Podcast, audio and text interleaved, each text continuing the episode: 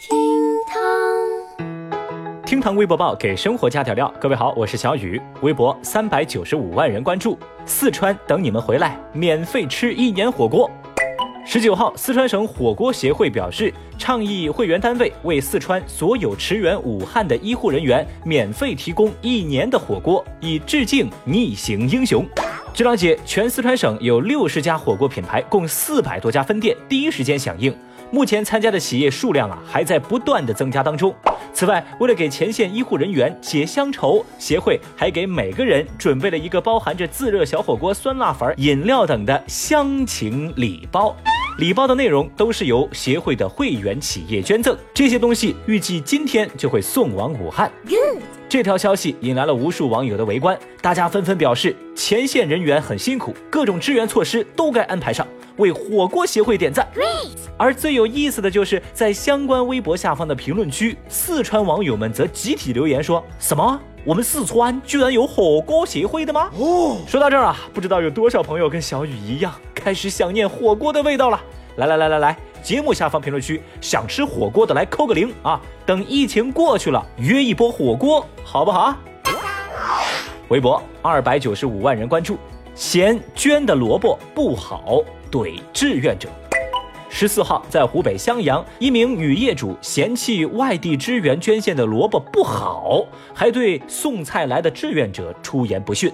一见到这样的场面啊，社区里其他居民也被激怒了，一起谴责这位女业主。哼！终于呢，在其他业主的火力支援之下，志愿者得以离开争执的现场，而这个女业主呢，也悻悻离开。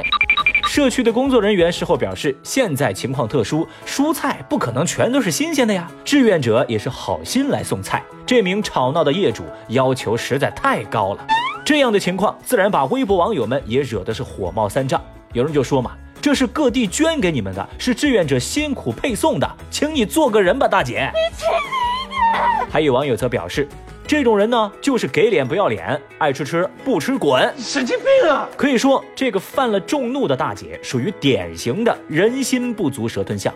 你说你不懂感恩就罢了，还挑三拣四的。那小雨我就寻思哈，像这种五行缺德、命里欠揍、八字犯贱的人呐，不适合送他萝卜，适合送他蝙蝠。对不起，sorry。微博一百九十五万人关注，日本司机采访中被告知确诊新冠肺炎。十七号，日本 TBS 一档电视栏目当中，一位刚刚参加完新年会的出租司机接受媒体采访。这受访司机跟第一位被确诊的出租司机啊，共同参与了这个年会，并且当时他俩的距离仅一桌之隔。受访司机坦言，自己在被接受采访的前一天，刚刚接受了医学检查，并且表示，因为没有收到结果呈阳性的通知，就认为自己的身体是 OK 的，还连续两天出勤工作。而就在这个时候，受访司机突然接到了保健中心的来电，被告知已经确诊了是新冠肺炎的患者。而这个司机还说啊，我完全没有任何症状啊。节目的采访也因此而中断。之后，负责采访的记者根据电视台的指示回家隔离，而那名出租司机已经到医院就诊。摄像机记录下了刚刚发生的所有细节，而后来这段视频呢，也在我们的微博上流传开来，获得无数网友的高度关注。谁都没想到，我们的邻居日本在防控疫情上居然这么大意。有网友就评论说啊，明明就有前车之鉴，怎么还这么心大呢？不少人也感慨说啊，最近日本的一系列操作真是让人看不懂哦。哎，讲道理啊，各位，一个高度疑似人员在没拿到检测结果的时候就上班接送客人，这操作真的让小雨震惊啊！这日本有人真是抄作业都能抄成零分，真题摆在面前还坚持裸考啊！尤其这家 TBS 电视台，你们是不是傻呀？搞采访都不知道内定吗？但但但是说真的啊。玩归玩，闹归闹，别拿病毒开玩笑。希望日本能赶紧重视起来。信不信你奥运会没了啊？老这么说话，咱们以后还能不能一起玩耍？微博一百二十四万人关注，母亲送口罩诈骗儿子。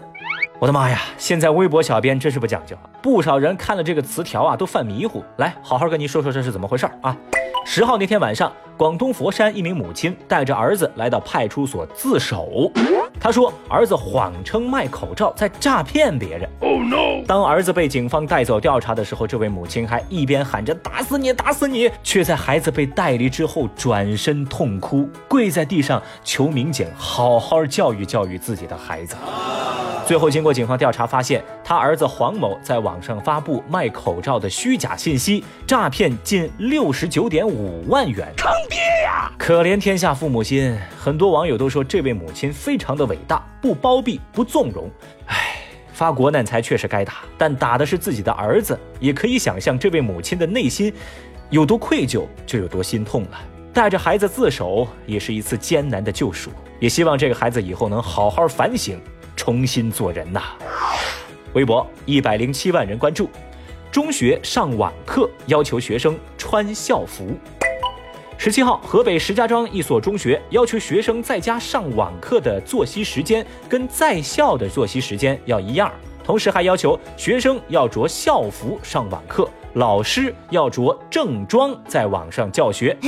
学校高三年级主任表示说，这样呢能让孩子们上课的时候提高专注度，同时增强荣誉感，并且实施之后的效果比预期都还要好哦。